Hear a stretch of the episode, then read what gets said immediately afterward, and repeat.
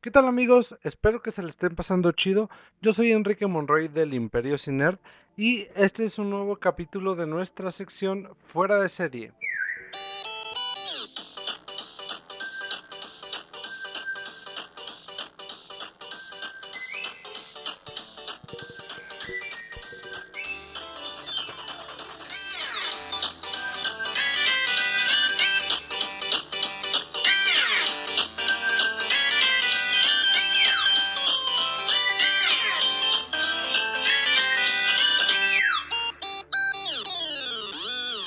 Pues bien, llega el final de 13 razones en su temporada número 4. Esta serie que fue de las pioneras en el servicio de streaming y que causó gran controversia al tocar temas tan crudos y hoy vamos a hablar sobre nuestra opinión de esta nueva y última temporada de 13 razones. Recuerden, no somos expertos y deben tomar esta opinión como una plática entre amigos y nada más. Bien, ¿de qué trata? Esta nueva temporada seguimos a Clay y a su grupo de amigos tratando de seguir con sus vidas y trabajando en las secuencias que han dejado en ellos las decisiones que han tomado a lo largo de las temporadas pasadas. Vemos como cada uno de ellos tiene una batalla propia con las diferentes, consecuencias obtenidas por sus propias acciones y cómo éstas los han afectado y seguirán afectando el resto de sus vidas. Vemos cómo los lazos de amistad y compañerismo obtenidos por las peores circunstancias pueden llegar a perdurar después de tantos años y males. Y al fin vemos cómo cierran esta historia que comenzó hace tanto tiempo con unas cintas grabadas por una chica que decidió quitarse la vida y que fue alargándose hasta el día de hoy. Comencemos con lo malo. Bueno, empecemos el tema con franqueza. Esta serie bien pudo haber sido una excelente miniserie de una sola temporada y alargarla hasta la cuarta hizo que la historia perdiera sentido y que muchos espectadores decidieran abandonarla.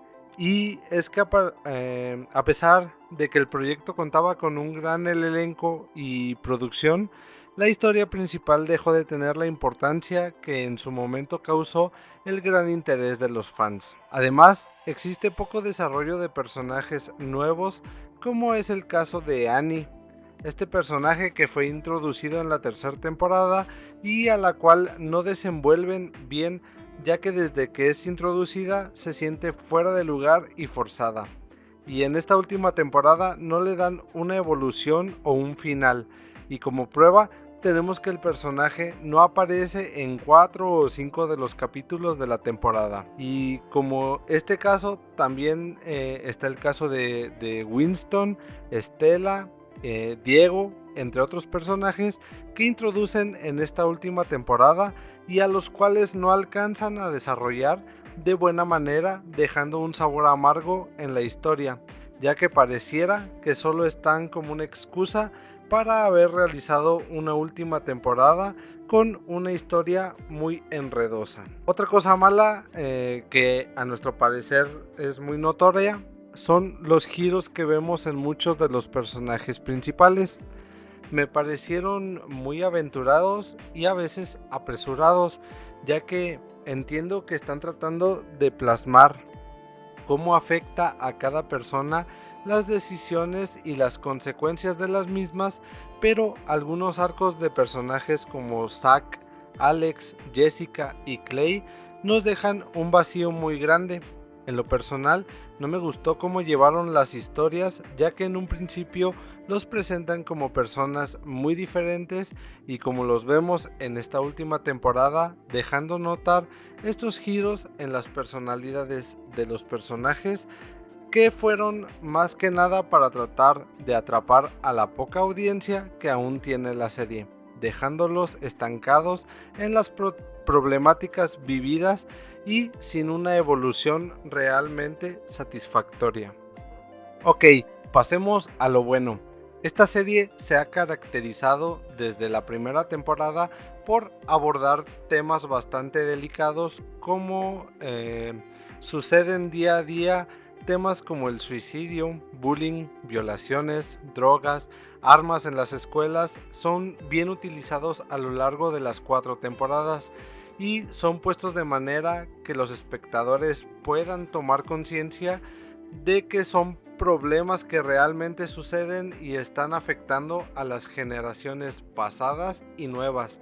Me parece genial que una serie pueda hacer tomar conciencia de temas tan fuertes y delicados. Me pareció también excelente ver la realidad que intentaron plasmar dentro de la serie, ya que no solo muestran la crudeza de las problemáticas vividas, sino las consecuencias que ocurren dentro de ellas, ya que vemos cómo los personajes principales, en lugar de salir ilesos de cada adversidad, van siendo poco a poco mermados y consumidos por las decisiones que han tomado y las consecuencias de las mismas. Por último, me parece genial cómo utilizan el método de suspenso inconcluso de un capítulo para enganchar al televidente a ver el siguiente capítulo. Esto se puede apreciar más en los últimos cuatro, tal vez cinco capítulos, donde te dejan con un caso a medias o un suspenso de la trama de una manera tan perfectamente intrigante que te obligan a continuar con la historia para averiguar qué es lo que sucede después. Creo que fue una herramienta muy bien utilizada tomando en cuenta que la historia que nos están contando no es la mejor desarrollada.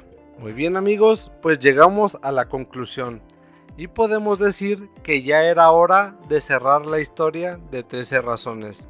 También recomendarles que si han seguido la historia desde la primera temporada, es obligatorio ver el desenlace que le dan en esta última cuarta temporada.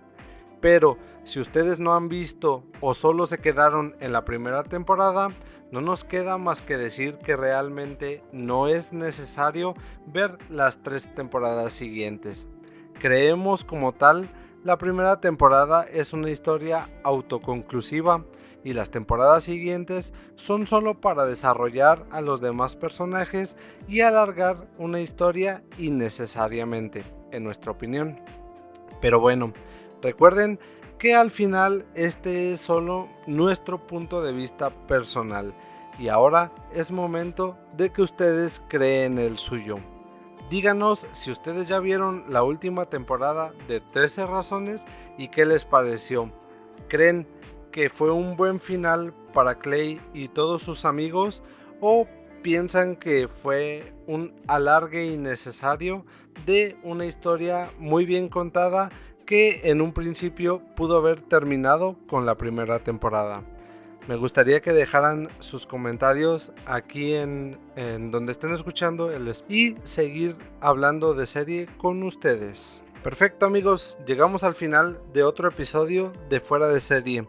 Recuerden suscribirse y que nos pueden escuchar en Anchor, Spotify, Google Podcast y otras plataformas de podcast. También visiten y suscríbanse a nuestro canal de YouTube, Imperio Ciner y formen parte de nuestra comunidad en Facebook como arroba Imperio Recuerden, vivimos en la mejor época para ser un nerd, así que a disfrutar. Nos vemos la próxima muchachos.